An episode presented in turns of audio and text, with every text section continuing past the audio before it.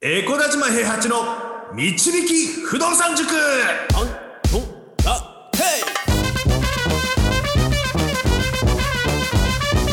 この番組は私エコダ島平八と不動産塾の右明かし担当 JJ でお送りします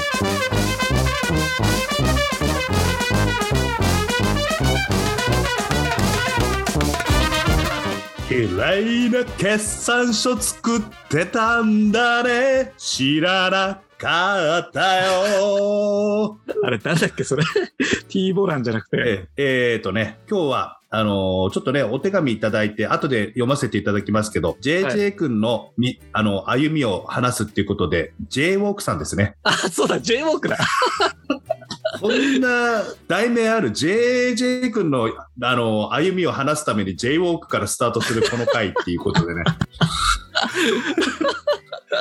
よく思いつくなそんな すごくいいなと思いますけども。じゃあ今日はね、ちょっとあの、いつもと違って、えっ、と、はい JJ 君に対するちょっと質問が来てたので、はいはいはいはいはい、あの、僕がね、いつもは JJ 君が読んでもらうんですけど、レターを。僕が読んで JJ 君が答えていくっていうような形にしていきたいと思います。あすいません なんかありがとうございますいやいやいやいやいや、あのーそれでは読ませていただきます。あの、はいいただいたレターですね。えーこれから不動産を始めたいと考えているお団子と申します。いつも楽しく拝聴しております。質問です。いつも聞き役に徹している爽やかボイスの JJ さんの不動産投資の過程をお話しいただきたいと思います。最初に賃貸併用物件を買われたことは過去の放送でお聞きしました。その時の詳細やその後どのような物件を買い進めていったのか気になります。よろしければお話しいただければ幸いです。どうぞよろしくお願いいたします。ということいやで、いやなるほどせっかくですのでね、ちょっと話していただければと思います。はい。いやこれどっから話しましょうかね賃貸併用住宅が先でしたかね確かほぼ同時期なんですよね、あれね。ですよねほぼ同時期であした、ね。のーそもそも塾長から誘われてたんですよね。賃貸併用物件を LINE で送られてきて、これ買え、これ買えと言われて。で、その時私は何も知らないもんだから、いやいやいや、そんな買う時期じゃないし、みたいな風に断ってて、で、それちょっと興味持って自分で調べて塾長に利回り5%ぐらいの送ったら、ふざけんじゃねえって、なぜか怒られるっていう。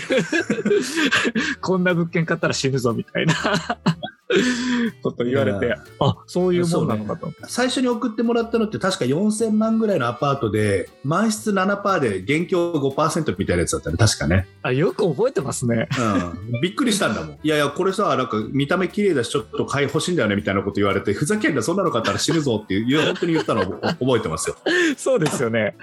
いや、あそ、それ聞いてだから、あ、もっと違う世界があるんだっていうのはね、うん。思ってて、でも賃貸併用住宅自体は、えっと、自分で、あの、土地、自分で見つけたわけじゃないですけど、うん妻の親が実家の近くに、すごい、まあ、相場感的には、そこの土地的には安い土地を見つけて、これ買いなさいって言われて買ったっていうのが始まりなんですよ。うんうんうんで、そこで家建てるってなった時に、塾長から賃貸併用住宅の話は聞いてたんで、うん。うん。あ、じゃあ賃貸併用住宅にしようかなっていうので、えっ、と、賃貸併用住宅で建てたとうんうんうんうん。いうのがありますね。で、まあそれはあれだよね利回りとかそういうのは関係なく好きなあのデザイナーというか建築家さんでちょっと綺麗な家で自分のあの収入のプラスというかあの返済の足しになるぐらいでいいなぐらいの感じで建てた確かへ平洋住宅だったよね。だからその収支的には別にね、出るわけじゃないですよね。毎月の返済が、うんま間取り的には、うんえっ、と、住む方が77平米で、えっと、貸す方が40平米ぐらいですね。うんうんうんで、40平米で、今、返済が14万ぐらいで、えっ、と、貸してんのが8万ぐらいなんですよ。うんうんうんだからその分は浮いてるとうんいう感じですね。めちゃくちゃおしゃれだもんね。いやー、あの、建築家に頼んで建ててもらったんで、うんまあそこそこおしゃれかなと思うんです。なんだっけ？レインボーブリッジだかなんか建てた人だよね確かね。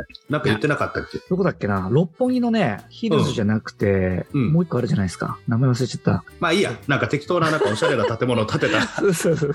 そうそうけ結構な建築費を取る建築士さんに建ててもらったんで確かねいや、設計をね建築。費用はね、そんなに、うん、そうでもなかった。取らない。うん。そんなに取らないんですよ。うん本当はね、メーカーで建てようと思ってたんだけど、メーカーにプラス200万ぐらいするぐらいですね、多分。ああ、そっかそっか。うんですっごいおしゃれだったもんね。部屋の作りもね。そうそうそう、おしゃれで。あー。うん。だからそこではまあ収支出てないですけど、それと同時に塾長に、あのーお世話してもらって、うんえっと、千葉の田舎の方にね、うん。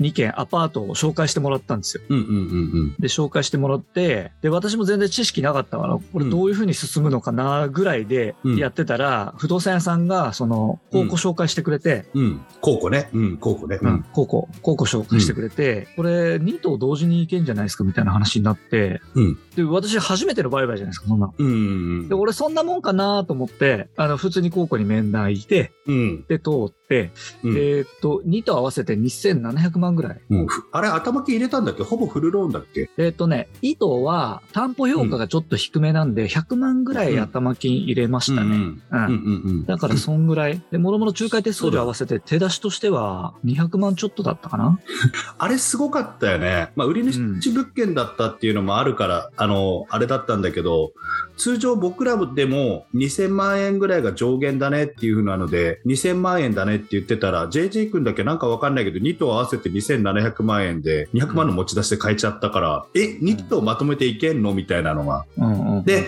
当時、高校もあの15年返済で、で、うんあの両方利回りが15%超えてるやつだったから、単体であの満室だったら、あの返済比率50%切るぐらいだったんだよね、確かね、あれね。そうですね。うんうんううんん。そでもなんかその後、その後あれじゃなかった、銀行に結構いろいろ言われて大変だったんじゃなかったう。で、そう。うん賃貸併用住宅建てるのに、ある地銀さんにお願いしてたんですよ。住宅ローン。うんうんうんうんうん。で、俺は、あのー不動産会社を通して話してたから、不動産会社には賃貸併用住宅建てますよって言ってたんだけど、銀行にはそれが伝わってなくて、うん で、なんか、蓋開けたらもう建て始めて建て終わるぐらいの時に銀行から、うんえ、うんなんか、賃貸併用住宅って話聞いたんですけど、みたいになって、うんうんうん。え、それ不動産会社さんに言ってましたけど、って言ったら、実はうん住宅ローンは賃貸併用住宅では出せないんですって言われて、はぁと思って。で、マジ、これやばいぞと。もう家もほぼ建つから、うんやばいぞってなって、他の地銀当たったりとかもしたんだけうど、あのーなかなか感触悪くて、他の地銀うも。やばい、どうしようと思ってたら、俺がもともとお願いしてた地銀から、うん。じゃあ、じゃあこうしましょうと。定期いくら入れてください。うん。えっ、と、なんだっけ、なんか保険みたいなの？2つ？なんかドル建ての年金保険みたいなやつ年金保険みたいなやつ、うん。2つ入ってください。うん。で、その金額が、えっ、と、定期2万、え保険1個ずつ4万ずつで、トータル10万なんですよ。うん。うん。あと思って、これ俺死ぬじゃんと思って。俺不動産投資してなかったら死んでたよって。思っちょうどあ。れだよね、あの2つのあところから入ってくる家賃の上がりみたいなのがそれぐらいになってたんだよね、確かね、金額的にね。そうなんですよ。それが全部消える状態。そうそう、キャッシュ投資してない状態と一緒。そうそうキャッシュフロー出ない状態になっちゃって、信じられないと思ったんだけど、やっぱね、融資出ないのが一番怖いから、うんうんうんまあもうそこはもう飲んで犬ですよ。もうその地銀の。うん。銀行のそう、銀行の犬。言うこと聞いて。うんうん飲んで、で、結局まあ、1年後に、その4万ずつの保険はうん1万円に値下げできたから、うんよかったんですけど、金 金額をね。そう。1年間払ってましたよ、10万。いやー、ね、で、その時ってまだあれだもんね、JJ 君も中所得サラリーマンだったんだもんね、まだね。そうです。まあ、全然給与なかったですね。400万台だったと思いますよ。うんうんそうそうそう。で、そっから会社が調子よくなってきて、うん。うんうんうんで、なんか、ベンチャー企業だったんですけど、全然上場する感じもなかったのに、上場するっていう話になって、うん。もうトントン拍子でなんか一部まで上場しちゃったんですよ。うんうん。で、ちょっとフル株だったからストックオプションもらえて、みたいな。うんので、まあ、資産的には相当増えたっていうか、うん。うん。で、相当増えた状態で、で、ストックオプションをちょっとずつ消化しながら、預金を増やして、うん。で、もう地銀にあなたは皇族生ですという でね、判断をされるまでになって、うん、最初に物件買ってから次にさ、行くまでに何年ぐらい空いたんだっけ？4年ですね。4年空いたよね。4年間うん。ほとんど何もしないで、ただただ、あの、おまあ、お金を積み立てしたりとか、定期入れたりとかしながら、貯めていってる間に、うん年収が上がって、うん。で年収も皇族制って言われるぐらいになって、はい。で、ストックオプションの株の売却とか、そういうので、あの、資産としても、あの、そこそこ皇族制って認められるようになって、で、その次、その次、で、そうなってくると、僕の方もアドバイスを変えなきゃいけなくて、うん、あの。中所中所得サラリーマンが増やしていく詰め将棋をやってたはずなのに、うんあもう今度はあのこ個人じゃなくて属性を生かした法人での方がいいなっていうのが分かってきたので、うんで法人を作ってあの個人でね最初の2つの高校は個人でやってるんだけどその次は、じゃあ法人で行きましょうかっていうふうな話になって次の物件行くんだよね。そうです、そうです。そう。その次の物件の話を多分みんな聞きたいですよ。あんまり話してないもん。うんあんま話してないですね。次の物件はね、だから塾長からのアドバイスで、うんえっと、法人作って新築で回していけるんじゃないかってアドバイスもらってて、じゃあそれで行こうと、もう、もう塾長の犬でもありますから、私は。それで行こうと思って、うんうん。で、そっから、えっと、ストックオプションをある程度売却して資産持ってから動き始めたんですよね。うんうんで、あの、不動産会社さんに新築お願いしますって言った時に一棟出てきて、うん。うん。で、それが大体7000万でしたね。うんうんうん、7000万で、えっと、で、あの、住宅ローンでやってもらってた地銀に持ってったら、もうかなり高好感触ですね。もうそこそこ属性もいいし、あの、うん。預金もかなりあるし、うんうんうん。で、それでもうトントン拍子で進んで、うんうん。えー、うん、買えましたね。それが利回り9%ぐらいの新築だったので、新築でね。うんそうそうそうそう。で、キャッシュローンもだいたい25万ちょいかな。1個でね。うんそうそうそう、1個で出る感じの物件ね。月50万ちょい入ってきて、返済25万だから、返済比率は50%切るような感じなんだろう、単体でねそうそう。そう、そんな感じです。うんうんうんうんうんで、いくらぐらい融資出たんだっけ？あれ、頭金ちょっと入れたんだよね、確かね。頭金は入れましたう。んうん。で融資いくら融資がね、6200とかでしたね、確か。うんうんうん。じゃあ800万ぐらい入れてんだ。そうです、そうです。うんうん、で、別にそれを払ったところで、そんなに預金が額、あの、なんつうの、底をつくみたいな感じでもなかったし、返済比率とか、そういうのバランスを考えて、ちょっと入れていこうみたいな感じだったんだよ、確かね、あれはね。そうそうそう、そうなんですよ。あれもだって、うんうんた、たったの2月か3月ですぐ満室になりましたもんね。なりましたね。3月、うん本当はだから繁忙期に合わせたかったんだけど、ずるずる遅れて、本当は2月頭って言ってたんですけど、3月頭引き渡しだったんですよ。うん。これやばいなと思って、うん思ってたら本当に4月半ばぐらいでも満室になってたから、うんいや、むちゃくちゃ良かったですよ。うんで、あの、銀行からもあれですよね。あの、どんどんこういう案件だったら出しますよって、無制限に出しますよって言われてんだよ、今ね。そう言われて、ラッキーと思って、ラッキーラッキーラッキーボーイと思って、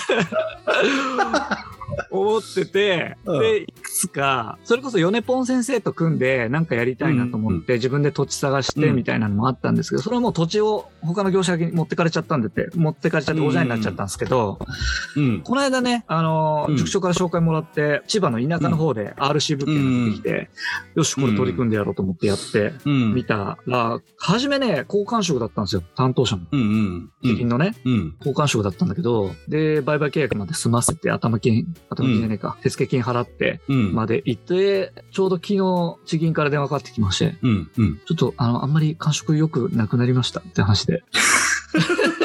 あれ？初めのあの感触何だったの？で結局だから聞いてみたら、うん。その、今後土地値が上がり、上がる余地のない場所うん。は、ほぼ土地の評価はできないと。うん。で、そうなってきたときに、まあ、全然田舎なんで駅地下とか関係ないですよ。うん。関係ないのに駅地下でもないし、うん。えっ、と、今後だから周りの発展が見られないうん。から、えっ、と、入居が見込めなくなるかもしれない。うん。うん。で、売却も見込めないみたいなうん。ところで、あのーちょっと厳しいです、みたいな。銀行の好みに合わなかったってことになっちゃうんだよね、結局ねそうなんで。すよ、そうなんですよ。うん。なのでもう、あ、そういうことですかと。わかりました。じゃあ私はもう今後あなたたちの犬となり、うん。あなたたちの 好きなね、うん。ものを、トリュフを探しに旅に出ます。イベリコ豚じゃねえか。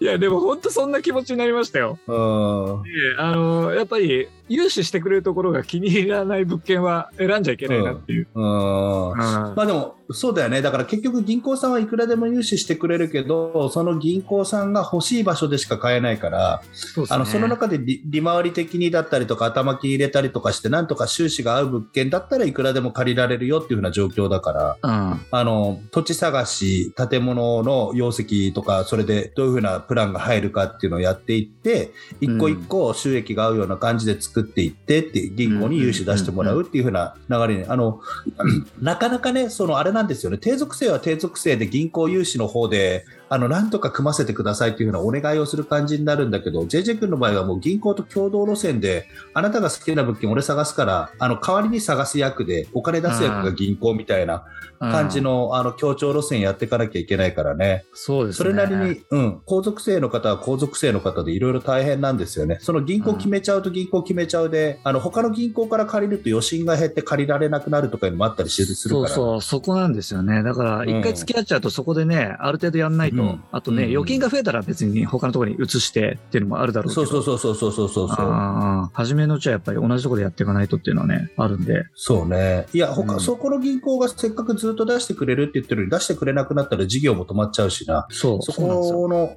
そこのあれだよね。あの、もちろんあの、いろんな地銀さんと付き合ってやっていく、いろんな案件をやっていくっていうふうな体力がついてくればいいけど、体力つくまでの間ってまだ、あの、うん法人としてはまだ新築一棟ですからね。うんうんうんで、あの、できたらそこの、あの、銀行と太い付き合いになって、で、うん太い付き合いになってから他の銀行を開拓するとかいうふうな、今度はあの、詰将棋の順番が物件探す順番じゃなくて、あの、銀行から融資組む順番だったりとか、そういうような感じになってくるから。だから僕も別にあの、そこの話を知らないわけじゃないけど、めっちゃ詳しいわけでもないからね。うん。あの、あの、教え方としたらもしかしたらもっと上手い人もいるだろうし、あれかもしれないけど、まあ基本的には寄り添って考えていくっていうような中で、いい案を考えていきましょうっていうふうなやり方やってますから、うん。だから、あの、基本的にね、あの、リスナーの方で、あの、皇族生の方僕大嫌いなんですけど、あの、JJ 君が皇族生ですから、あの、大嫌い同士はね、あの、あれでいいですから、あの、反目し合う感じでいいですから、逆にあの、このラジオを聞くときに JJ 君の話をなんか、ふんふんふんふんって聞いてもらえればいいなとは思ったりはしますけど。まあ普段あんま喋んないですけどね、俺。ね。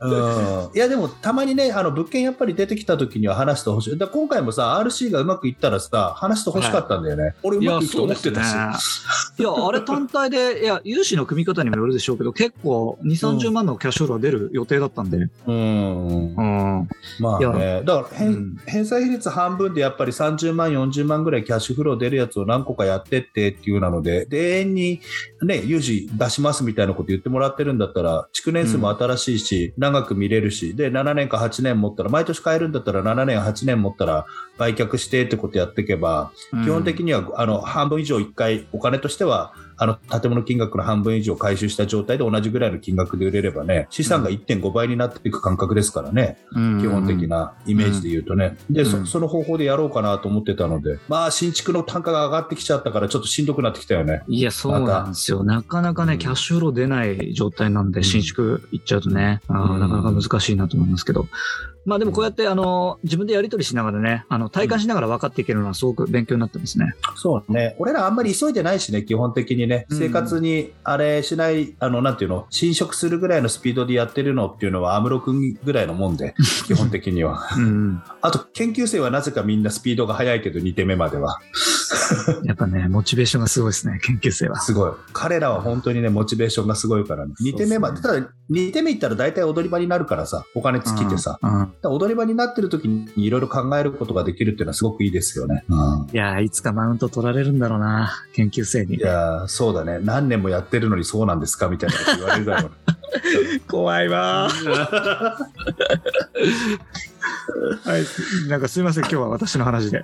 いやいや、全然です。ためになります、本当に。ありがとうございます。やややありがとうございます。はいはい、じゃあこれぐらいですかね、今日は。そうですね。お団子さん、これぐらいでいいでしょうかね。とりあえずね。あの、今日はおだお団子さんの質問に答えさせていただきました。はい。はい。はい。では、面白いと思った方はフォローお願いいたします。あと、不動産の質問どんどん受け付けておりますので、えーレターの投稿お願いいたします。はい。はい。じゃあ、塾長今日もありがとうございました。はい、ありがとうございました。不動産は富を導く算数だこの番組は、え小田島平八と JJ がお送りしました。